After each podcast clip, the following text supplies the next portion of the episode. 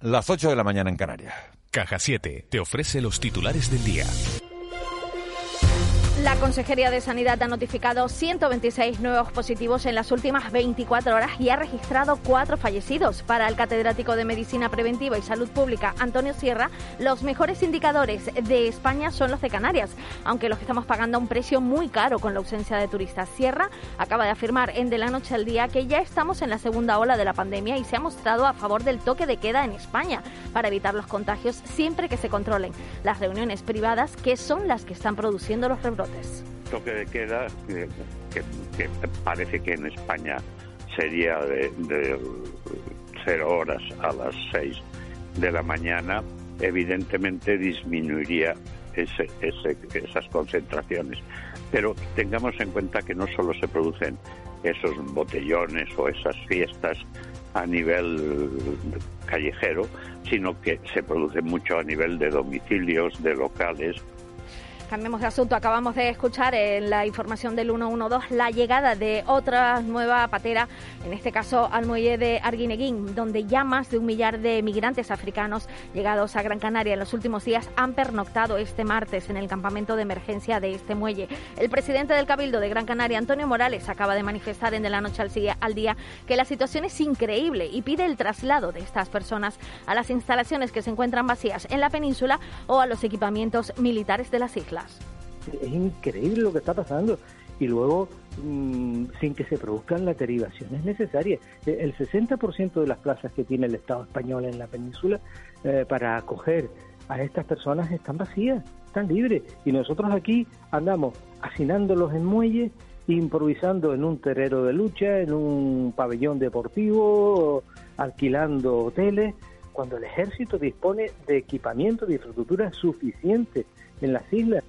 Y el Gobierno de Canarias busca nuevos mercados turísticos fuera de Europa. Considera que la marca Canarias ya está bien asentada en Europa y es necesario mirar más lejos. La consejera de Turismo, Yaisa Castilla, ha manifestado en una comparecencia en el Parlamento de Canarias que espera 10 millones de turistas en 2021 y recuperar el 70% de los vuelos. Otro de los objetivos turísticos son los nuevos perfiles de clientes denominados nómadas digitales, personas que teletrabajan en otros países, y los silver, jubilados con alto poder adquisitivo que pasan vacaciones de varios meses tenemos que reactivar la actividad económica, eso sí, con las mayores garantías sanitarias. Por eso queremos aventurarnos al optimismo y creemos que en 2021 vamos a recuperar al menos el 70% de nuestra conectividad y estimamos que la cifra de casi 10 millones de turistas en todo el año próximo no es descabellado. Y otro asunto, los ministros de Agricultura de España, Francia, Portugal y Grecia se han, alineado en la defensa de los fondos de las regiones ultraperiféricas. Así lo han trasladado al Consejo de Ministros de Agricultura de Luxemburgo, lo cual es positivo de cara a las negociaciones y presiones que puedan ejercer. Acabamos de escuchar a Alicia Manostende, consejera de Agricultura, Ganadería y Pesca del, del Gobierno de Canarias, que ha mirado de manera muy positiva la reunión mantenida ayer. Estamos hablando de 10 millones de euros durante los próximos siete años en este Consejo de Ministros la Comisión de alguna manera no se ha puesto frontalmente, es decir, que hemos dado un paso adelante y bueno, se abre esta posible vía de solución en Europa para estos fondos europeos. Es importantísimo que, que la Comisión entienda nuestras explicaciones, las de los Estados miembros, al respecto de las ayudas ¿no? y la necesidad de mantenerlas. Y por tanto, bueno, seguiremos peleando y trabajando todos unidos con, con el objetivo de que en los próximas negociaciones que están ya los entre, entre el Parlamento, la Comisión y el Consejo, pues que la posición sea unánime entre todos en este sentido. A punto de comenzar en el Congreso el debate de la moción de censura que Vox ha presentado contra el gobierno del PSOE y Unidas Podemos. Sin embargo, será mañana cuando se prevea la votación de Santiago Abascal como candidato alternativo. En declaraciones a Canarias Radio, el diputado del Partido Popular, Sebastián Ledesma, ha afirmado de que de momento no saben si van a votar en contra o se van a abstener. La moción de censura eh, nuestra Constitución sirve para proponer un candidato alternativo y un programa electoral. Eh, ni Abascal es el candidato del PP ni su programa es el que votaron los españoles. Por lo tanto, nosotros no vamos a apoyar esa, esa moción de censura. Y también el diputado socialista Héctor Gómez ha manifestado en Canarias Radio que hoy veremos un esperpento en mitad de una crisis sanitaria, social y económica. Esperpento de debate, toda vez que es una moción de censura que no tiene recorrido, no tiene apoyos eh, parlamentarios suficientes como para prosperar y desde luego no encaja dentro de lo que hoy eh, demanda la ciudadanía en España, que es consenso, entendimiento y que se adopten medidas para afrontar esta terrible situación en las mejores condiciones. Juntos hemos pasado unos meses complicados, escuchando, hablando y encontrando soluciones. Y ahora más que nunca seguiremos a tu lado, ayudando a miles de familias, autónomos y empresas canarias. Porque en Caja 7 estamos más comprometidos. Caja 7, comprometidos con nuestra gente. 8 y 5 de la mañana en el Congreso de los Diputados está interviniendo ya Ignacio Garriga. Vamos a oír esa primera intervención, un poco de esa primera intervención de esta quinta moción de censura de la historia democrática de este país de los espacios mediáticos y de las tertulias convenidas a determinados partidos políticos. Esta moción de censura, señorías, no es una operación de marketing, es un deber nacional. Es un deber nacional que asumimos ante la inacción del resto de formaciones políticas que, por miedo o presos del cortoplacismo electoral, quieren llegar a Moncloa a lomos de la inercia que conlleva la ruina y la muerte del gobierno de Pedro Sánchez y Pablo Iglesias. Esta moción, señorías, no refuerza al gobierno socialcomunista. En primer lugar, porque no requieren de una moción para ello. Ahí están los ofrecimientos de Ciudadanos para los presupuestos y la actitud pasiva del Partido Popular, aunque ya les aviso, porque parece que no se quieren dar cuenta. Sánchez Iglesias, los separatistas y el partido de ETA, el Frente Popular, comparten una agenda de la que no se van a apartar. Y, en segundo lugar, porque esa agenda está forjada en torno a un objetivo y una necesidad común. El objetivo, construir mayorías alternativas al orden constitucional para poner fin a la monarquía parlamentaria y al Estado de Derecho. Y la necesidad, pervertir y malear las instituciones para protegerse de sus responsabilidades criminales y poder llevar a efecto su objetivo. Por tanto, señorías, no hay tal refuerzo y sí una necesidad imperiosa, imperiosa de utilizar todos los recursos a nuestro alcance. Todos los recursos para, en primer lugar, alertar de las intenciones antidemocráticas, evitar estas políticas gubernamentales de odio nacional y la ruina de millones de españoles. Y por último, señorías, solo tiene sentido una moción de censura si están asegurados los votos para un cambio de gobierno. Sí y no. Sí, si lo único que nos mueve es la adquisición del poder. Y no para qué queremos el poder. Y no, rotundamente no, si el poder está en manos de personas y organizaciones políticas que han cooptado el poder ejecutivo el poder judicial y el poder legislativo, con un único fin, que no es otro que convertir las instituciones en órganos transmisores e impositivos de una ideología totalitaria. Una ideología, por cierto, que conduce a la ruptura de la convivencia, a la catástrofe sanitaria y a la ruina y social económica de este país.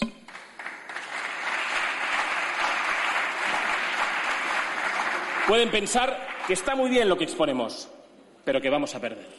Y yo les anticipo que puede que perdamos, pero habremos dado testimonio de los motivos que hacen necesario convocar elecciones, señorías, y censurar a un Ejecutivo que nos ha conducido a la mayor desastre de nuestra historia reciente. Y créanme, más perderán los diputados que mañana tengan que explicar a los españoles su responsabilidad por la continuidad de este desastre. Bueno, pues este que están oyendo es Ignacio Garriga, que está defendiendo la moción de censura de Vox que presenta hoy al gobierno que preside Pedro Sánchez eh, esa moción de censura que se debate en el Congreso de los Diputados. Ignacio Garriga es el primero en intervenir, está defendiendo, justificando el porqué de esa moción de censura, no va a tener límite de tiempo en su intervención y cuando se baje de la tribuna de oradores del Congreso se va a poder subir Santiago Abascal como candidato de Vox a ocupar el sitio que ahora mismo tiene Pedro Sánchez. Todo eso se va a producir a lo largo de, la mañana. Nosotros estaremos yendo y viniendo al Congreso de los Diputados y vamos a ir analizando con Ángeles Arencibia, con Juan Manuel Betancourt, lo que vayamos viendo y también se van a incorporar para este análisis Antonio Salazar y Ramón y Ramón Pérez. Vamos a poder hablar también en unos minutos con Gerardo Pérez Sánchez, que es profesor de Derecho Constitucional en la Universidad de La Laguna, doctor en Derecho, y a él le vamos a pedir también opinión sobre esta moción de censura. Eso es lo que va a ocurrir de aquí hasta las nueve de la mañana. Es la noticia del día. Está en el Congreso de los Diputados y vamos a estar muy pendientes de todo cuanto ahí ocurra. Vamos con unos consejos publicitarios y regresamos de inmediato. De la noche al día, Canarias Radio. Relajan, oxigenan el ambiente, te alegran la vida, te acompañan, reducen la contaminación, mejoran tu estado anímico y, sobre todo, dan aroma y belleza a tu casa. Las flores y plantas de Tenerife tienen muchas propiedades y te dan vida. Por eso, es natural que te gusten. Cabildo de Tenerife, Asocan. Vamos con otra pregunta. ¿Qué es dulce? ¿Frío? ¿Tiene grumitos y se mezcla antes de tomarlo? ¿Un colacao? ¿Un McFlurry? ¿Todas las respuestas son correctas? Llega a McDonald's la mezcla perfecta de tus sabores favoritos. Descubre el nuevo McFlurry Colacao. Y sí, tiene grumitos. Soy David Bisbal. Hay grandes problemas que tienen soluciones tan pequeñas como una vacuna. Enfermedades como el sarampión aún son mortales en muchos países y miles de niños necesitan vacunas para sobrevivir. UNICEF puede proporcionárselas. Hazte socio UNICEF en pequeñasoluciones.es y ayúdanos a salvar vidas. Relajan, oxigenan el ambiente, te alegran la vida, te acompañan, reducen la contaminación, mejoran tu estado anímico y, sobre todo, dan aroma y belleza a tu casa. Las flores y plantas de Tenerife tienen muchas propiedades y te dan vida. Por eso, es natural que te gusten. Cabildo de Tenerife, Asocan. De la noche al día, Canarias Radio. 8 y 11 minutos de la mañana estamos de lleno ya en nuestro tiempo de desayuno, que lo hemos reconvertido hoy en un desayuno con un montón de voces, con la de Juanma Betancourt, con la de Ángeles Arencibia, con la de Antonio Salazar, que se ha incorporado ya a nuestros estudios. Don Antonio Salazar, muy buenos días. Muy buenos días, don Miguel Ángel. Día especial, parece no es el día de la lotería, pero es el día, bueno, a lo mejor le toca la lotería a, a, a Santiago Abascal y se vuelve todo el mundo loco y, y lo apoyan. Eh, lo que pasa es que ahí sí que no es un juego de suma cero, quiero decir que si le toca la lotería a él es porque a otros muchos no le va a tocar. No, le va a tocar, sí, sí, aquí no, aquí no hay pedrea. Y está Ramón Pérez también con nosotros, ¿no? Ramón. Ah, no, Ramón, Ramón todavía, Ramón todavía no está. Estamos hablando de la, de la, de la moción de censura que se debate en el Congreso. Sí está con nosotros Gerardo Pérez Sánchez. Gerardo, buenos Hola, días. Muy, buen- muy buenos días. Gerardo es profesor de Derecho Constitucional de la Universidad de La Laguna, es doctor en Derecho y sí lo hemos llamado para, para analizar eh, un poco esta, esta quinta moción de, de censura. ¿Tiene sentido, Gerardo, eh, presentar una moción de censura cuando tiene todas las papeletas de que se va a perder? Porque Vox tiene 52 diputados en el Congreso de un total de 350, la mayoría estaría, por tanto, en 176. Bueno, es esa, la, la respuesta a esa pregunta tiene más que ver con las estrategias de partido y con el marketing político que con el análisis jurídico. Yo supongo que los dirigentes de la formación que ha presentado la moción de censura habrán intentado sacar un rédito que no va a ser un rédito efectivo desde el punto de vista jurídico, pero desde el punto de vista político supongo que entenderán que mm, podrá movilizar a su electorado, podrá darle más repercusión y por lo tanto no creo que estén pensando en sacar algo en concreto de la votación de la moción de censura, sino más a largo plazo respecto de unos próximos comicios electorales por eh, la visualización que pueda tener en, en todos estos medios de comunicación y el, el protagonismo que van a tener estos días. ¿Vos gana sí o sí con esta moción de censura, eh, Gerardo? Eh, bueno, también un poco es una afirmación que... Es una pregunta, yo lo, lo- lo- yo matizaciones. lo he hecho en pregunta, ¿eh? Sí, no, bueno, eh, es posible que eh, vaya a tener una mini- una repercusión política respecto de su electorado y ese escenario de la ciudadanía que aunque todavía no se pueda considerar que sean de sus votantes, estén en un sector próximo. Pero mm, de aquí a las próximas elecciones, que es cuando se puede concretar ese apoyo y esa la efectividad de esta moción de censura, pueden pasar muchas cosas pueden dar un vuelco eh, por un montón de noticias y por lo tanto es, es complicado saber si va a haber una, esta, efectiva. esta jugada puede funcionar si hay elecciones en 2021. Si hay elecciones en 2023, eh, conclusión de ello, eh, la, la- la situación, esto es desagradable decirlo, el cuanto peor mejor eh, a la formación que lidera Santiago Abascal en estos momentos le beneficia. Pero Le mira, y también puede tener el, el, el otro efecto, el de que cuando escuchamos expresiones como las que ha dicho Garriga, gobierno social comunista, Bueno, es el Frente eso. Popular, responsabilidades criminales, ideología to- totalitaria, referencia al gobierno, lo que, lo que consigues es que unir Bueno, a porque- los progresistas y a la pues gente eso- de centro, pero porque eso- es que no, estas bueno, eso- expresiones... Lo que pretende es polarizar. Sí, Esto, pero que puede tener el efecto contrario Oye. que ellos buscan, o sea, que puede beneficiar también por el otro, lo que a- a- pretende- a, los contrarios. Bueno, pero si polarizas, si polarizas a la izquierda, polarizas a la derecha. O sea, esto es un juego donde los extremos mm, salen beneficiados siempre. Gerardo, ¿el, el PP es quien más se juega en esta, en esta moción de censura? También desde un punto de vista político tiene que eh, demostrar frente a su electorado, frente a sus militantes, frente a esa parte de la ciudadanía que pudiera estar dentro de los que pudieran votarle una posición coherente y de acuerdo con lo que espera esa ciudadanía. Si mm, eh, consigue hacerlo, podrá tener algún tipo de rédito y si no, pues perderá parte del electorado. Esto es un juego político.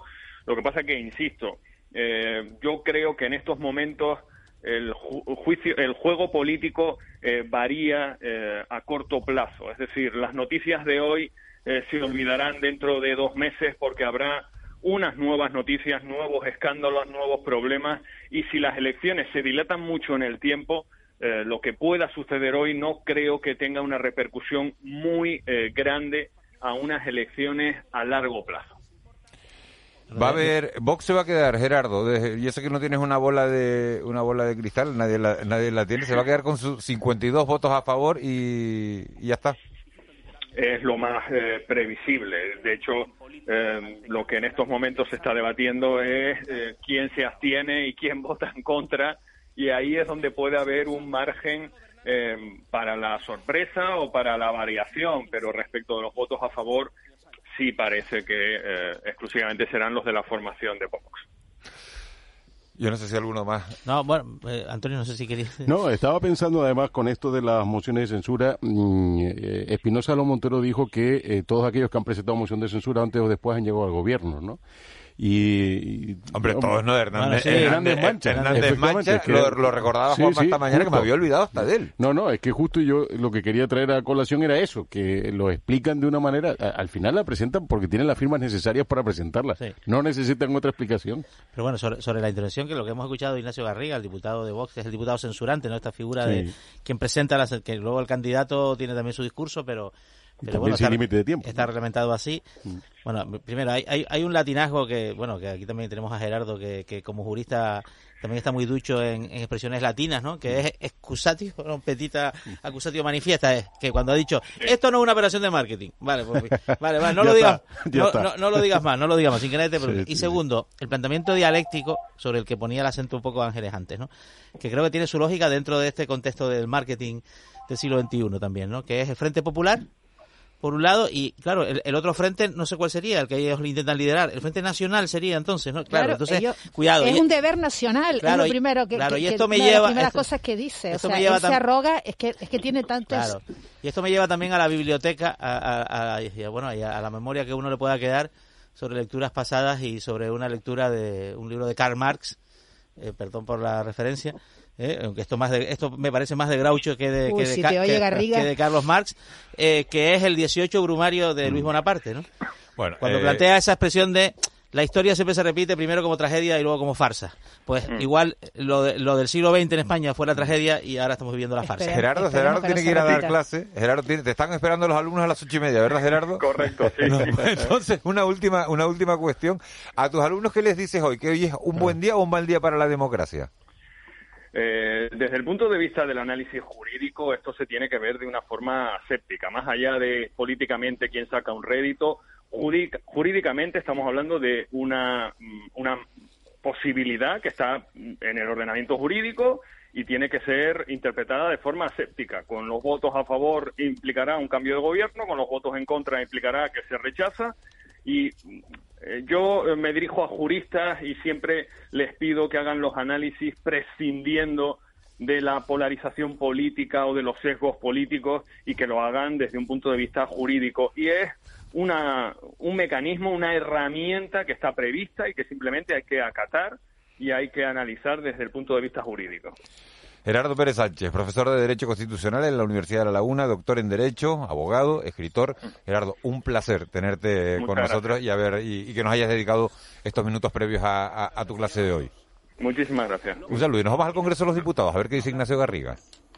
A manifestar el ministro de Justicia en sede parlamentaria, en sede parlamentaria, dirigiéndose a un diputado miembro de un partido que ha dado un golpe de Estado, que, y cito textualmente, los indultos, esos que a ustedes les preocupa porque les tocan, empezarán a tramitarse la semana que viene.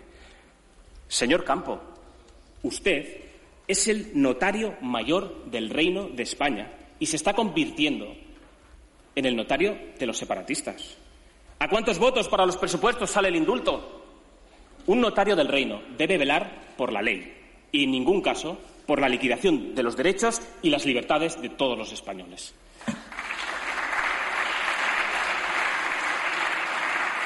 ¿Cómo es posible, señorías, representantes de la soberanía nacional, que ante la alianza de un gobierno con separatistas no voten a favor de esta moción de censura? Ramón Pérez, buenos días, La Palma.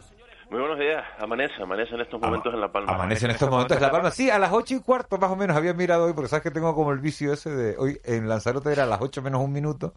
Entonces, en La Palma es un cuarto de hora más tarde. Aproximadamente, sí. aproximadamente, sí. Minuto arriba, minuto abajo. Voto arriba, voto abajo. Sí, bueno, hoy lo de los votos en esta moción de censura al PP, pues poco de poco. Moción, moción de censura al PP, dice. Sí, moción de censura al PP, claramente. Esta es una moción de censura a Pablo Casado. El señor Sánchez está muy tranquilo con lo que pueda pasar hoy. Y el que debe estar nervioso es el señor Casado. Eh, ¿Coinciden los demás con esto? Sí, lo curioso, ¿ustedes creen que el hecho de, que, de que, que, ha hecho bien el PP al no revelar lo que va a ser, bueno, probablemente porque a lo mejor ni siquiera lo ha decidido, ¿no? Eh, lo que va a ser en, crear esta especie de enigma, ¿no? De tal manera que la noticia va a ser qué es lo que qué es lo que vote el PP, ¿no? Es precisamente eso, es que la noticia la noticia no es eh, qué dirá Casado, qué está diciendo Garriga, la noticia es el posicionamiento que hará el PP, sobre todo porque va a marcar el destino de su electorado y, y es el movimiento, bueno, lo decía lo decía el propio Garriga y, además hacía decía Juanma una expresión a su momento que la tenía yo además aquí ya la he tachado la excusato non petita accusato manifiesta es una operación de marketing total de, de Vox esta moción de censura para hacer seguir haciéndose un hueco y ganarle en este caso seguir rascándole electores, votos al PP y el problema que tiene el PP precisamente es que no sabe todavía o al menos no lo ha dicho públicamente, cómo reaccionar ante este movimiento hacia ellos, porque realmente lo decía yo a modo de broma en esa, en esa expresión de modo, emoción de censura al PP, este es un movimiento para, para posicionarse como en el liderazgo de la oposición por parte de Vox. Sí, que es un poco endiablado el asunto, ¿no? También para el Partido Popular, porque apoyarla pues tiene riesgos y no apoyarla pues deja en la eh, soledad, en la oposición a Tú si fueras Pepe, ¿qué votarías? Si fueras Pablo Casado. yo, creo que es un tema bastante complicado. Eh, sí, yo, la verdad que... Eh, no, hay solución buena, no hay solución buena. Esperanza Aguirre estaba por, por apoyarla. Yo le escuché, por ejemplo, a, o le leí mejor a Cayetana Álvarez de Toledo las explicaciones de por qué les parecía, le parecía a ella razonable abstenerse, ¿no? Yo voto a favor, no creo que se estén planteando, ¿no? Pero vamos, sería Sí, sí, por eso. ¿Sería suicidio, sería suicidio un voto a favor? Sí, yo creo que sí. Tampoco sumaba ni significaba. No, da igual, da igual, pero en términos políticos supone convertir a Santiago Abascal en el líder, en el líder de la oposición. Por eso que vas a votar a favor de algo que realmente no tiene más efecto que ese. Santiago Abascal se convierte en el líder de la oposición. En el líder de la oposición sobre la marcha. Sí, sí. Claro, porque disparó primero. Pero, pero, porque el PP se abstiene, ¿por qué disparó, pero porque disparó primero. O sea, ¿por qué Pablo Casado es presidente del Partido Popular? Porque disparó primero. ¿Qué hubiera hecho, Vox, que dijo, ¿qué hubiera hecho Vox si la moción de censura la presenta el Partido Popular? Él hubiera tenido un problema, porque lo lógico sería apoyarla. Ángeles, ¿qué hubiera hecho Vox? Mira, es que la situación es diferente. Si hubiera sido el PP el que presenta la moción de censura, el eh, Abascal no está no se pone en situación de perder un liderazgo que no tiene todavía. Entonces, eh, su posición sería un poco, hubiera sido un poquito más cómoda que la de la de Casado, ¿no? Hombre, no le habría, no le habría, no estaba disputando. probablemente la, tendría que votar a favor eh, con desgana, porque sería un poco hoy pues conceder esa primacía en la, en la oposición a Pablo Casado. Está diciendo cosas duras, Juanma. Eh, mira, Ignacio Garriga está, diciendo, cosas que, estaban en el manual. Esto es puro ha sido derrotada. E, ETA no ha sido derrotada, ha encontrado amparo en las instituciones no se lo vamos a permitir. Esta fue derrotada por, por, por la democracia española. Es que, Esta fue derrotada por la democracia española. De todas maneras, mm, yo esperaba mucha más beligerancia por parte de Garriga. Me parece un discurso relativamente suave el que está haciendo con... Hombre, suave, suave. Hombre, marketingiano, dice, Ramón, no, sí. o se sube sí, con una no. metralleta. Dice que el gobierno... No, no, en, términos... No, muy marketingiano. O sea, entiendo lo que quiere muy decir. De manual, muy de manual. Sí, muy claro, estaba muy claro que era lo que iba a decir y es lo mm. que está diciendo. Quizás el de la metralleta se subirá dentro de un rato. Pero quizás, quizás lo que tú, lo que tú dices, eh, Ramón, es que le está dando un margen a, a, lo que está, acabas de decir, ¿no? Que le está dejando un margen a Bascal para que sea el la estrella. hay una ardid, pero hay una ardida ahí que ha dicho Garriga que tiene su interés, que es que a Bascal igual no, tiene que exponer un programa de gobierno, que es un poco lo que le piden, ¿no? ¿no? Sino lo que va a decir es que él se convierte en presidente, disuelve las cortes porque esa prerrogativa la tiene el presidente del gobierno y convoca elecciones. Y por eso Garriga ha dicho, los que no apoyen esta moción serán cómplices de que siga este gobierno y tal. Y eso al PP le hace daño. Hombre, también ha dicho que, eh, ha hablado de los indultos que le va a dar el gobierno de Pedro Sánchez a los separatistas catalanes en los que se apoya para poder mm. mantener determinada, para, poder mantener, no determinada, su mayoría parlamentaria. No hay nada original de todas formas, ¿no? En no, todo no, el discurso fue lo que han venido repitiendo desde que pensó, empezó esta legislatura, ¿no? La cantidad de indultos que se tramitan y que el hecho que se empiece a tramitar un indulto, pues no, no, o sea que tiene un, procedimiento, ¿no? Yo, más allá de eso, fíjate que creo que eh, incluso este papel que ha ido jugando el PP en los últimos días tan desconcertante, ¿no? Porque efectivamente no ha manifestado eh, cuál iba a ser el sentido del voto o incluso el desdén con el que trató este tema en rueda de prensa el otro día Pablo Casado, pues yo creo que en realidad el que se la juega en el discurso es él, ¿no? Si hace un discurso de hombre de Estado, aunque estas cosas ya han perdido toda eficacia, pues igual crecerá a ojos de sus seguidores y reafirmará su liderazgo, pero me parece que tiene muchos riesgos. Se va, a dar ahí una, una, circunstancia curiosa, porque lo que se comenta es que Pablo Casado, que tiene su lógica, mm. hará un discurso dirigiéndose a Sánchez. O sea, no se dirigirá a Bascal, sino a Sánchez. Y Sánchez no le va a contestar a Casado, lo va a ignorar.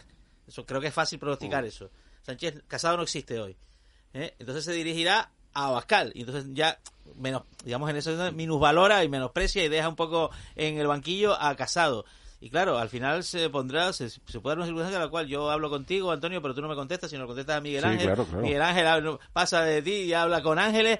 Y en fin. Lo que pasa es que, fíjate que lo que puede estar en juego al final es sacar al Partido Popular, también a Ciudadanos, de la famosa foto de Colón, ¿no? Eh, es decir, si ya no hace seguidismo en este momento una moción de censura, es más complicado luego enarbolar esa, esa fotografía a modo de, de pedrada, ¿no? Por eso a Sánchez le, viene le vendría también que Casado siguiera el consejo de Esperanza Aguirre. ¿no? Sí, claro, claro. En, el, en el último barómetro de, del CIS que se publicaba el, el, 15, el 15 de octubre, hace apenas eh, ocho días, eh, PSOE y Podemos retrocedían en ese, en ese, en ese barómetro y subían Vox y el Partido Popular con respecto a las elecciones de, a las últimas elecciones, a las elecciones de, de 2019. El Partido Socialista pasaba de un 30,8% de los apoyos a un 28%, dos puntos por debajo. El Partido Popular subía dos puntos, del 18 al 20. Vox subía de 12 a 15 tres puntos ganaba y Unidas Podemos bajaba bajaba un punto bajaba y baja dos puntos también el Ciudadano. Esto puede alterar lo que ocurra en esta en esta moción de censura, estas cifras, este barómetro de... Las encuestas de sí como... Vamos, usted no se cree, las encuestas de sí, no, se, no se las creen de todas no maneras. Sé qué medida. Yo, yo eh, eh, estaba viendo a ver cómo... No, yo les sacaba de ahí, ¿no? ¿Qué planes tiene? ¿Qué planes tiene para la próxima encuesta? Es que puede decir encuesta del sí y como, y como perder el interés y dirigir todas las miradas hacia la tele. Voy a preguntarle a Tesanos qué planes tiene para la próxima encuesta. Hombre, Juanma, hay una serie de profesionales en el CIS hay una serie de profesionales en el CIS que, que, me imagino que trabajarán la dirección del CIS ha dañado el prestigio del CIS. Sí, bueno, y también se le ha hecho una campaña interesantísima, ¿no? Bueno, sí, pero, a ver qué decía Ramón, que, las, que, las, que las encuestas decía del CIS que las cocinas del CIS son cocinas industriales. Claro, sí, sí, cocinas industriales. grandes. Y es que cuando dice se le ha hecho una campaña, bueno, nada que no se hayan ganado a pulso. Desde que. Desde- Bueno, desde- ese es tu- desde su eso es un dirección, punto no de de los vista, profesionales. eso es un punto de Absolutamente, vista, Ángeles, pero bueno, puedo, no, eh, yo lo me- que me, sí. me, me- me- me invitan a esta tertulia efectivamente a poner el punto de vista, ¿no? Por supuesto. Claro, claro. Ah, eso viene usted. No, no, por eso, por eso- Pero que yo lo que te estaba diciendo es que cuando te vi ah, eh, metiéndote en el jardín del CIS, estaba No, no, yo no, me buscando meto, cómo te yo no me meto en de un jardín. Además, además, yo, yo vengo a la, a la radio, vengo con. Cada vez que me voy y a la tele también voy con botas de agua. No se ven, pero intento ir siempre No, con.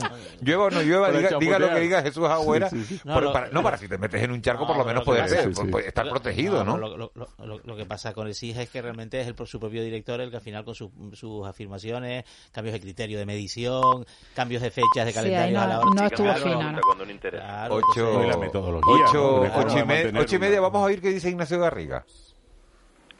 acosando a sus asistentes en cada uno de los actos políticos, algo que también he sufrido yo en mis propias carnes en la ciudad de Barcelona. No fueron unas elecciones libres.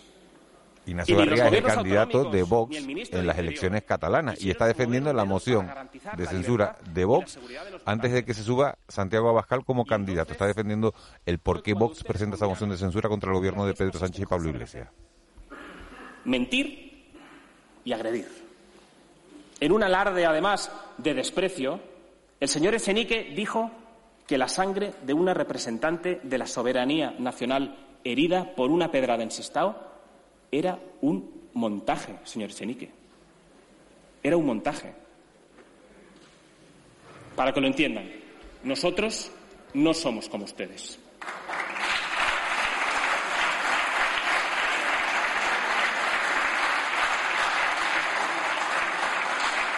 ¿Ha encontrado ya, señor Iglesias, el parte policial de aquellas supuestas amenazas que recibió en Asturias? Me alegro, de verdad, que no fuera más que una de sus mentiras. Pero me apena y me preocupa, sin embargo, que una persona con tan pocos escrúpulos como usted sea hoy vicepresidente de nuestra nación. Y solo esto, señorías, sería motivo más que suficiente para que cualquier diputado apoyara esta moción de censura. Cada vez que ustedes lanzan a una panda de desalmados contra un miembro de Vox, como le ocurrió, por ejemplo, a nuestro compañero Rubén Pulido la semana pasada, se alejan un paso más de la realidad de los españoles. Cuando los representantes paseamos por la calle, paramos en una gasolinera o entramos en un bar, no nos insultan, créannos, se acercan a darnos las gracias por nuestro trabajo y a pedirnos, sobre todo, que no demos ni un paso atrás en la defensa de sus ideas. Señorías, como ya he dicho, este es un gobierno nacido del fraude y la mentira y con un plan de derribo de las instituciones y el Estado de Derecho. Y este plan se ha acelerado con la llegada del virus chino. Ahora empieza a hablar eh, Garriga de, de- del COVID. Empezamos a recibir mensajes en, en- en- en nuestro WhatsApp. eh, Juego de Tronos siglo XXI. Es lo que dicen nuestros oyentes y también... Qué, ¿Eh? qué op- qué optimista este oyente, ¿eh? Juego de Tronos de... Iba a decir tercera regional, pero hay que, Claro. tener, un, hay que tener un respeto Buenos enorme a la tercera regional también. Mal día para la democracia y el día de ayer insultándose unos a otros. Sí, eh, Una vergüenza. Esa es la cuestión, ¿eh? es, el, es que estamos cada vez más divididos y eso es lo realmente lamentable. Yo creo que lo que dice este... Los ciudadanos estamos divididos. Los no lo ciudadanos, veo claro. el- el- Yo- nos est- sí, porque Sí. eh, realmente sí, en la, en la calle se ve esto un poco, ¿eh? Yo creo que se ve más en las Sí. redes sociales, ¿no? Más que más que en la calle. Mira, yo es que ayer fue día de pago de impuestos, cosa que bien saben todos los autónomos y los, los empresarios, ¿no? Y particularmente aquellos pequeños que han tenido que estar pagándolos en el día de ayer Y eso humaniza mucho, sin, ¿no? sin eh, tener actividad o teniendo una actividad como la que están teniendo en este momento, ¿no? Y al final lo que te lleva cuando hablas con ellos no es precisamente de lo que se está discutiendo hoy, una moción de censura, sino están en una política de supervivencia. Ustedes, ¿no? les voy a preguntar, ¿ustedes creen que, que la, la gente que está que ha salido a ganarse el pan hoy a la, a la Vamos. calle saben que están en la moción de censura? Es Vamos, posible que lo sepa, pero también te digo, es- les cabrea enormemente, porque Sí. esto no es lo, lo fundamental del país en este momento, ¿no? Marlene Meneses, estás en la calle, ¿verdad? Sí, buenos días. Estamos en la calle justamente y estaba preguntándole a un trabajador que se ha levantado además muy tempranito para ganarse el pan si sabe usted lo que está pasando hoy en el Congreso. el intento de moción de censura de Pedro Sánchez. Eh, pero que es una moción de censura de Pedro Sánchez a o de a o hacia o hacia Pedro Sánchez. De Santiago Bascal a Pedro Sánchez o de Vox al gobierno. Entonces sí sabía lo que estaba pasando. Eh, sí, la verdad que sí, me acordé ahora. Estaba pensando en otra cosa en el trabajo y me acordé ahora. Y le produce. ¿Va a seguirlo? ¿Va a estar pendiente? Suelo estarlo, suelo estarlo. Mm, Sí, que Miguel Ángel le quiere preguntar también. No, no, no, era, era justo eso, si, iba, si estaba pendiente, si, si le producía interés y qué y qué cree que va a ocurrir en esa moción de censura. Pues va a ocurrir eh, que Vox se quedará solo, posiblemente el PP se abstendrá y seguirá el gobierno igual, tal y como lo tenemos. Bueno, pues mira, el Pues ya está todo dicho, recojamos. Todo, todo- todo dicho, pues muchísimas gracias. Pues mira, pues sí que es verdad que en la calle de momento, por lo menos en esta en esta primera en esta primera entrevista, Marlene sabe perfectamente lo, lo que estaba. No se ha acordado seguramente, porque es verdad que uno no lo tiene en su agenda del día. Nosotros sí, pero pero el ciudadano Pero aquí no si- lo tiene en su si- agenda del si día. cogemos a Pero alguien que haya si pagado quieren- impuestos ayer. ¿Tienes, ¿Tienes más protagonistas, Marlene? Sí, vamos a preguntarle. Hola, buenos días, señora. Es en directo para Canarias Radio. Bueno, ya se va corriendo. Le voy a preguntar a esta señora. Hola, buenos días. Una preguntita. ¿Sabe usted lo que está pasando hoy en el Congreso? Sí, que van a presentar una moción de censura. ¿Y sabe de quién a quién? Sí, de Vox al PSOE, al partido que tenemos ahora, PSOE Podemos. Pues ya tenemos dos de dos, Miguel Ángel, ¿eh? Y hay Oye, dos la- personas que lo saben. La Muchas gente está gracias. perfectamente informada. ¿Y ella se atreve a pronosticar qué va a pasar? A ver, le pregunto, ¿se atreve? Perdone. Ella sigue ya de largo porque Ah, perdón, sí, sí, sí, también. está trabajando. Casi. Ella va a su ritmo. Vamos con otra persona más, si te parece. Hola, buenos días, caballero. Nada, él no quiere hablar. Hola, buenos días. Por aquí me vengo. Hola, buenos días. ¿Sabes lo que está pasando hoy en el Congreso? Creo que vi antes en lo que me echaba el café lo de la moción de censura. Ah, ¿y te atreves a pronosticar qué va a pasar? No, no lo sé. No lo sé, la verdad. Pues muchísimas gracias. Ya vamos tres de tres. Vamos a preguntar por aquí. No se me esconda, mujer. Ella se me va corriendo. Hola, buenos días. ¿Sabe usted lo que está pasando hoy Pero en el la- Congreso? pero, no, eh, Marlene, ella sí- me mira y dice que no. Que no. Sí, No, y al próximo que nos diga que sí, a ver si tienen interés en cuando lleguen a casa si van a poner a ver qué han dicho en el, a ver si, si le van a hacer un seguimiento a, a- Esto ya indica un poco, debate. indica un poco, eh, eh, un poco Eh, un Marlene, ra- un gracias. De- dentro de un rato volvemos contigo a, a ver si tenemos nuevos protagonistas. del éxito Muy comunicativo bien, venga. A corto, a corto plazo, de acuerdo. Estoy de acuerdo con lo que decía antes también Gerardo- el profesor Gerardo Pérez, ¿no? Que esto, si las elecciones son en 2023, pues al final pues, el rendimiento es escaso, ¿no? Pero el éxito comunicativo hoy de Vox eh, es indudable, ¿no? Es que lo que estábamos hablando de la operación de marketing. Es decir, a vos- Absolutamente. yo no recuerdo, Juanma, Mm. tú- bueno, usted suelen tener bastante, yo tengo bastante mala memoria en las, en Para las que elecciones. para lo que ¿eh? le interesa. Para lo que me interesa. Esto es lo que tiene conocerse hace tiempo, sí. ¿no? De, de tiempo atrás, ¿no? Como, como, como dice, ¿no?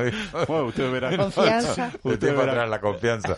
Que ya me ha despistado. Que lo que, lo que iba a Eh, dice, ¿ustedes creen, ¿Qué? Empezaste por ahí, Y, y era en relación con las mociones de censura, el éxito, El éxito de de- imagen de Vox? Estamos intentando... En lo, no, en lo que a Miguel Ángel, a lo que a Miguel Ángel se enciende la luz, a mí sí, sí me gustaría poner de relieve la elección de, de Garriga como portavoz en este en este planteamiento de moción de censura. Estudia- estudiada, ¿no? Estamos hablando de alguien que, que probablemente el próximo febrero, eh, con las elecciones catalanas, sea quien vaya a cabezar esa... Claro, es una persona. Ya me acordé lo que les iba a preguntar. Lo que eh, ya se me encendió la luz, Ramón. El- en las últimas elecciones, ¿a Vox los dejaron participar en los debates televisivos? Yo recuerdo de los debates que se produjeron, creo que en, en algunos sí y en otros no. Tengo la. No, pero sí, porque ya. sí, sí, ya, además fue ya por- porque ya era una fuerza con, Claro. con representación Ya estaba en el Congreso. Claro, claro. Tenía 24 Sí, sí. diputados, es decir, un peso pues, pues, relevante y eso ya le concedía a Santiago Oscar estatus de candidato, digamos, homologable en los, de, en los debates, ¿no? Cuando eres una fuerza no parlamentaria, Mira, aunque tengas Está mucha diciendo influencia... Garriga, dice, espero que el señor Illa, se refiere al ministro de Sanidad, explique ante un juez por qué compró mascarillas inservibles. Vamos a ir a- al Ustedes Congreso. sí se protegieron. La imagen de aquellos guantes morados en sus manos representaba a la perfección esta nueva izquierda, la que se protege a sí mismo en vez de proteger a los españoles. Y en eso, y en eso se han empeñado durante todos estos meses. Y solo este motivo ya sería suficiente para censurarles. Porque, señor Sánchez, su gestión criminal al inicio de la pandemia no consistió solo en autorizar la manifestación del 8 de marzo. Es infame, es infame que teniendo la información sobre la llegada del virus a España mintiera al conjunto de los españoles. Evitara dar la voz de alarma y no tomara las medidas oportunas para garantizar la salud de sus compatriotas, solo porque le interesaba, señor Sánchez, y le interesa promover sus delirios ideológicos.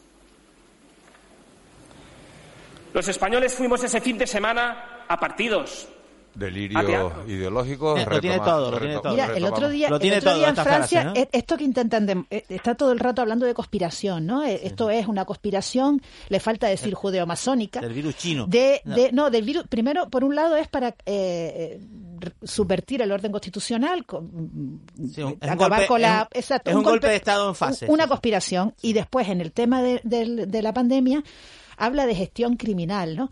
Y ahora estaba hablando de que eh, tenían información y la ocultaron.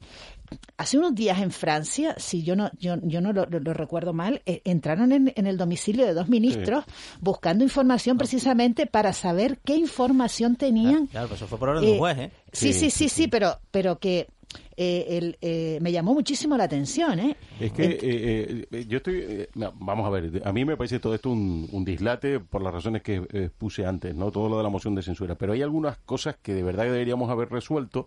Por ejemplo, en buena parte de los países de la Unión Europea hay comisiones de investigación, no tanto como se hacen las comisiones de investigación en España, que casi siempre son para eh, prolongar el espectáculo Pa- pa- político. pa pintarle la cara a Claro, los adversarios. para- sino España, para ver que qué- algo no se ¿Qué resuelva, pasó? crea una comisión. Claro, para, exactamente, ¿no? Eh, para, para saber qué pasó, qué falló y qué podemos aprender de cara a otras. eh, y claro, mientras esas cosas no se resuelvan, vas a seguir permitiendo que estos espectáculos se, Claro. se den con cierta frecuencia, ¿no? Es lo que han, perdi- lo que han pedido un, un montón de científicos Eso es, hace, claro. Hace unos días, Claro, ¿no? claro, claro. Oiga, queremos saber cómo fue la gestión para poder eh, Claro, lo- los científicos no solucionar los que errores que tuvimos. cárcel. Cuestión, claro. cuestión que ha sido respondida sin excesivo entusiasmo por parte del gobierno central, dicho sea de paso. Claro. ¿no?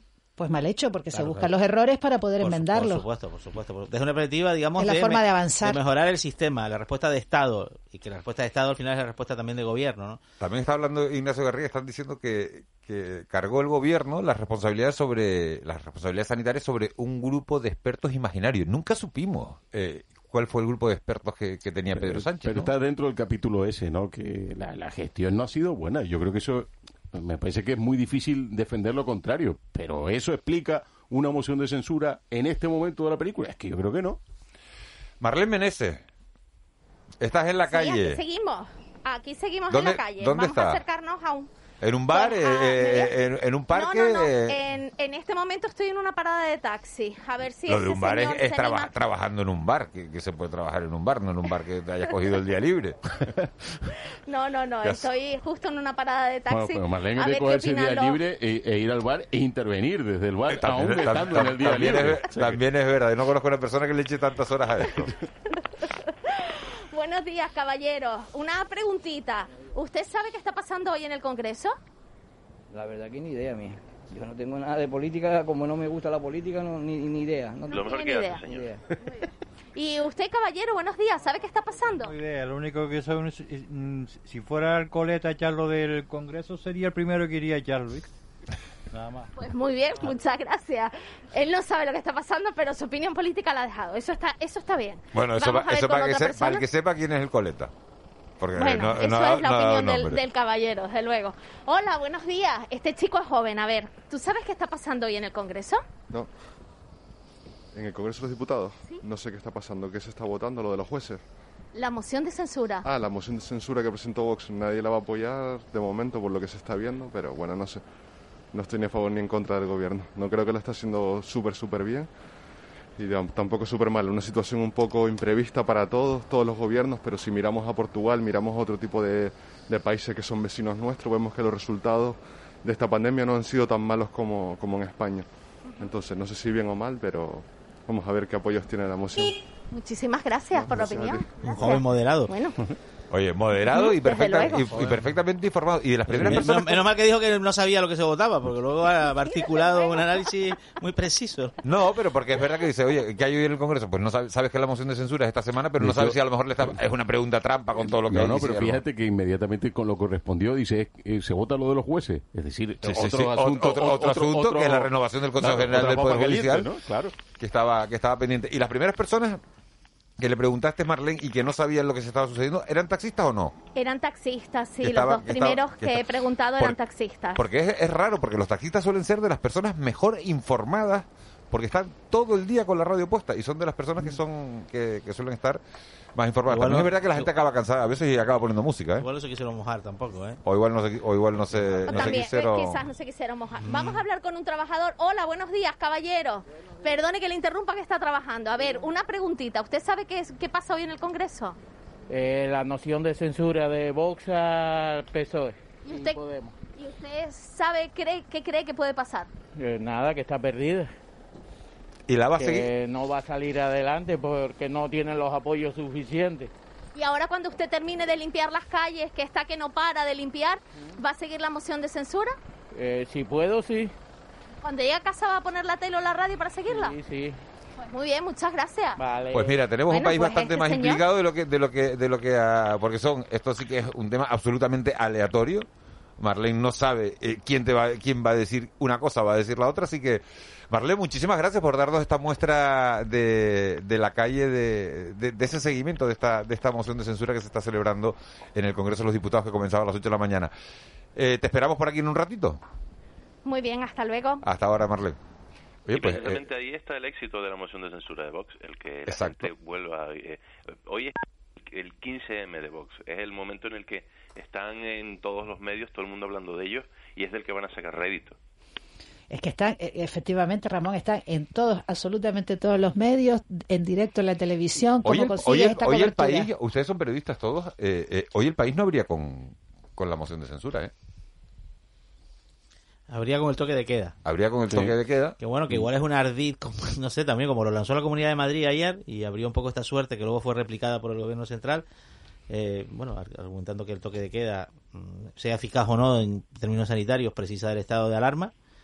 eh, mm, salvo que se decreten a Wimes, ¿no? Que, eh, que sería la excepción hace, hace años, ¿no?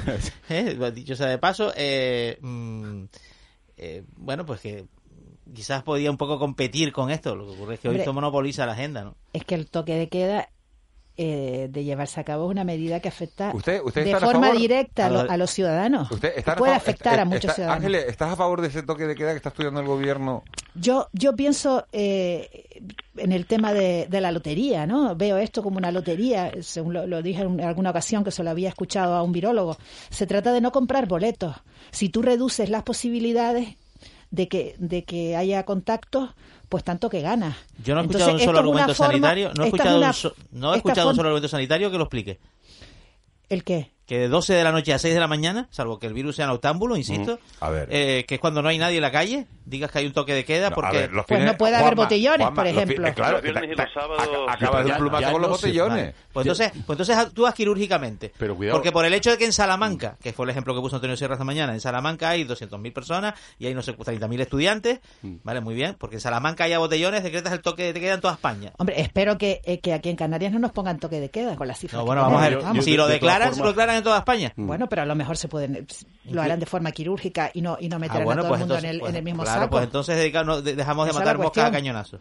Yo, eh, dos cosas sobre esto. Primero, los botellones ya están siendo perseguidos los fines de semana. supone, ¿no? Quiero decir que a lo mejor no requiere del... toque de del- queda. claro. Pero llegan cuando ya están en marcha. Sí, pero y, bueno, pero al final lo que está eh, sucediendo en, en Francia, por ejemplo, es que se está haciendo acopio de bebida y la gente está quedándose en las casas hasta las 6 de la mañana. Es decir, que al final van a encontrar, incluso con el toque de queda, opciones para poder que hay- hay algunas de las ¿no? medidas Pero Antonio, le estás poniendo dificultades. Sí, se yo- trata yo de eso eso, no de, de- de- discuto, eh, pero, pero sí que Vale. discuto una cosa. Y a que- las 6 de la mañana todos al metro. Sí, eh, es que Ah, esa, esa es la, claro. la gran contradicción. Pero eh, Claro. sí diría una cosa, eh, que lo que sí discuto es esta sistemática apelación a las restricciones de derechos individuales. Y eso sí que me preocupa, ¿no? Yo más allá de que el asunto parezca eh, resuelto, porque como Ya. es grave... Es más Pero cuando tú en términos pides- sanitarios, Ángel, es más eficaz el teletrabajo obligatorio Sí, que te evitas ¿Eh? los desplazamientos. Porque en la oficina hay contagios, Claro. en los desplazamientos hay contagios. Mm.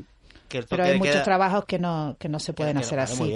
Y después Bueno, de- del tema del teletrabajo recortar, obligatorio en los recortar- sectores en los que se puede teletrabajar. Por supuesto, pero claro recortar las libertades, pero es que se han hecho recomendaciones y la gente no no no hace caso. Lo que está claro es que hay que tomar alguna medida porque no sé si es eh, el toque de queda, el semiconfinamiento, el teletrabajo, pero hay que tomar alguna medida. Y lo digo desde la atalaya que supone la isla de La Palma en cuanto a cifras de contagios, pero sí es cierto que tenemos que mirar hacia lo que pasó en el pasado y aquel confinamiento de marzo, abril, mayo, pues resolvió la situación de la pandemia en aquel momento y, y lamentablemente quizás eh, más que ir hacia un toque de, de queda específico con un horario específico eh, se tiene que instrumentar cualquier tipo de políticas que permitan eh, también es verdad que no restringiendo los derechos individuales pero sí que, que permitan y por supuesto eh, con la menor incidencia posible en la economía que permitan volver a, a- a plantear un freno a- al, al avance de la No, pandemia. lo que planteado así es verdad, pero es lo más complejo que puedes diseñar. Como hace todo eso sin que no afectes tampoco la economía. Yo sí debo decir una cosa, que porque hablaba de la atalaya de La Palma, Ramón, ¿no? Yo, yo digo, desde la atalaya de Santa Cruz no pero, tenemos eh, problemas el- con el toque de queda. Porque aquí desde las 8 de la tarde hasta las 6 de la mañana no hay nadie. Bueno, eso, eso, eso es una ruindad, No, Antonio. no, eso es una realidad. sin- embargo, es Santa verdad, no que- la y sin embargo, La Santa, Palma- Cruz, Santa Cruz y La Laguna son las dos ciudades de Canarias en este momento que tienen mayor incidencia de la pandemia en términos relativos. ¿no? Sí. Sí, en Santa Cruz hará muchas reuniones en casa, seguramente. Hoy hay una en Las reunión. En Las Palmas de Gran Canaria, más en la calle. En Las Palmas el índice, eh, corrígeme si me equivoco, Ramón, ahora mismo tienes el índice más bajo de toda Canarias. De El índice más bajo de contagios, eh, estamos ahora mismo con seis casos activos y, y la mitad de esos casos activos son casos importados. O sea, Claro, que seis casos Una- activos una en La Palma. se- cuidado, que seis casos activos en La Palma es, es como una ratio de, de 7 por 100.000 habitantes. O sea que es como. exacto. claro, o sea que realmente es ridículo. O sea, estarían todos los parámetros, digamos, de, de zona verde. ¿Eh? Eh, si fuera es una la región. isla con menor índice. Se achaca- se Menos que achaca- el Hierro y la Gomera incluso. Perdona, se achaca la, la situación de Navarra en parte a la costumbre que tienen en esa zona del país de reunirse en chocos y en sitios cerrados, que en buena parte, ¿no? Lo decía la, Me resulta la un argumento- presidenta. me resulta un Mira, argumento flojo. Es que- es que Se lo he escuchado a la son presidenta de sitios Navarra. cerrados, son sitios Me cerrados. resulta un argumento son flojo. sitios cerrados. In- Incomprensible para Navarra que no, que, que- que es una comunidad autónoma que, bueno, que tiene cierta extensión, que no tiene una gran densidad de población, tiene un, tiene un 30% de la población de Canarias. diciendo Ignacio, Ignacio, Ignacio Garriga que miles de personas llaman a las oficinas de empleo para saber cuándo van a cobrar el ERTE. Pon Molina a ver qué está diciendo. ¿Eh? a los que ustedes mismos habían colocado en la situación de vulnerabilidad.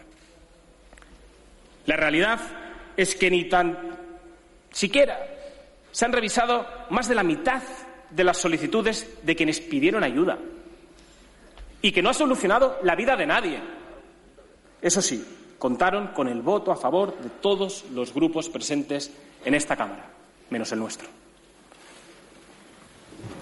Bueno, está claro que Ignacio Garriga, eh, estamos entrando ya en la recta final de, de esta tertulia. El, debate de- en el Congreso va a seguir. Cuando se baje Ignacio Garriga, subirá eh, Santiago Abascal. Eh, bueno, está siguiendo Ramón lo que decías antes, poco menos que el manual ¿no? de todo lo que toca eh, decir. Empezaba por por el tema de, bueno, de, de la mala gestión del gobierno, después se pasaba, lo comparaba, decía que, que, bueno, que eran los protectores de ETA, de ahí se ha pasado a, a la manifestación de- del 8 de marzo como, como un foco de, de contagio y ahora estamos con el tema de los ERTE. Va siguiendo una hoja de ruta, ¿no? Y habrá que ver también si habla de otros temas importantes para Canarias, Eh, como es la como la migración. inmigración, justo estaba pensando en eso, ¿sí? Y, y- lo, y lo quería enlazar precisamente con lo que decía antes de la importancia de que sea eh, Garriga quien defiende esta, esta moción. No solo por el hecho de que sea catalán, de que se postule como, como candidato a esas elecciones catalanas, sino también para quienes no los están viendo en la televisión, sino lo están oyendo, para que sepan que eh, eh, Ignacio Garriga es el diputado, bueno, iba a decir de color, el- el diputado negro el diputado que, eh, digamos que de alguna manera viene a contrarrestar todo lo que se Claro. dice de Vox vinculado Claro, a... para él y para Vox es un activo político su, Efectivamente. sí. Bueno, sí, claro. Acaba de- antes dijo, el paro el paro superará el 30% si esta moción de censura no sale adelante. Cuanto peor ¿Ah? mejor, claro, cuanto- Pero es que el cuanto O peor sea, mejor si en no general... sale adelante, No, pero el paro cuanto peor mejor a las fuerzas radicales Claro. No, que ellos tienen la, viene la- bien, la o sea, solución. es lógico, ¿no? O sea, so- sobre esa, sobre esos argumentos logró Donald Trump la presidencia de Estados Unidos, ¿no? Apelando también, oye, pues a determinado electorado que se consideraba menospreciado por el sistema. Bueno, Eh, y. También, también te digo, no hay ni una sola previsión que coloque el paro en esa cifra. Incluso la del Fondo Monetario Internacional eh, habla de un 17% el próximo año, así que no. Ah, pero bueno, pues tampoco el rigor En estadístico... este momento está tampoco- hablando Garriga sobre la, sobre la emigración. No nos A ver, a ver, pon, pon, ponga, ponga a Por eso se echaron a la calle el pasado 12 de octubre exigiendo lo mismo que hoy queremos representar. La necesidad de que salga del gobierno todos ustedes lo antes posible.